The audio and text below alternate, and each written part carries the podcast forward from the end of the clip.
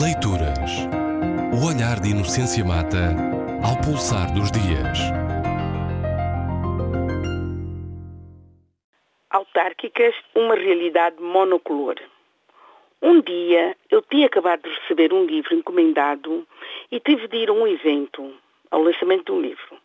Como acontece com toda a gente, julgo, não se espera para se chegar a casa para abrir o livro. Tinha, pois, o livro na mão quando uma jornalista com quem me cruzei uh, me disse gostava de entrevistar um dia.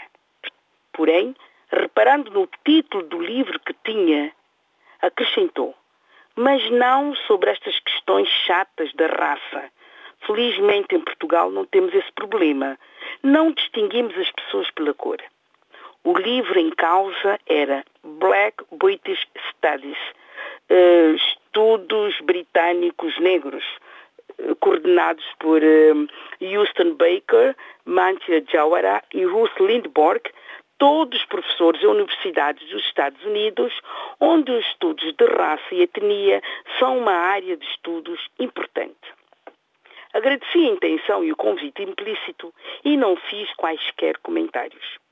A ideia de que em Portugal não faz sentido discutirem-se questões referentes à raça e etnia é transversal. Encontramos-la entre cidadãos comuns, entre académicos, que muitas vezes querem reduzir tudo à questão social, contaminados pela ideia da maleabilidade do colonialismo português, e entre políticos, e por incrível que pareça, sobretudo nesses. Em vários fóruns e em discussões com colegas, deparo-me com essa realidade. Aqui, entenda-se Portugal, esta questão não se põe. E, no entanto, este país que se orgulha de ter estado mais tempo em África do que qualquer outra potência colonial europeia, 500 anos, diz orgulhosamente, este país está na cauda da Europa na questão da representação do outro não branco nas instâncias institucionais através da Suécia, da Alemanha ou da Itália, que não são propriamente exemplos de potências coloniais. Mas não se pense que a recusa em falar destas questões não é extensiva à minoria não branca. No único debate sobre as autárquicas que eu ouvi, em que se falou dessa questão, com membros da comunidade africana envolvidos nas eleições autárquicas que decorreram no último fim de semana em Portugal, houve um candidato de origem africana, não importa aqui de que país, que reiterava a ideia de que não se sentia discriminado e que a fraca presença de africanos nas listas se devia à pouca participação destes e à sua falta de ambição política.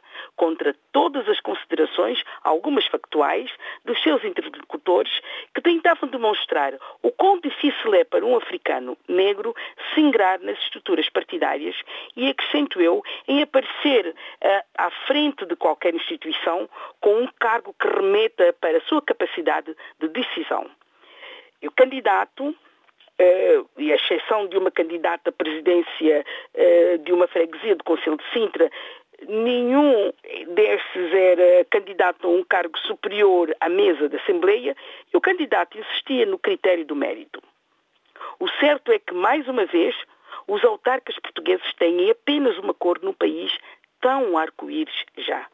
Não falo dos votos dos imigrantes, privilégio de que só poderão gozar aqueles cidadãos daqueles países eh, que têm uma lei de reciprocidade, lei essa que dá a um grupo de cidadãos estrangeiros com residência legal o direito de voto, a saber, Cabo Verde e o Brasil, para além dos cidadãos dos países da União Europeia.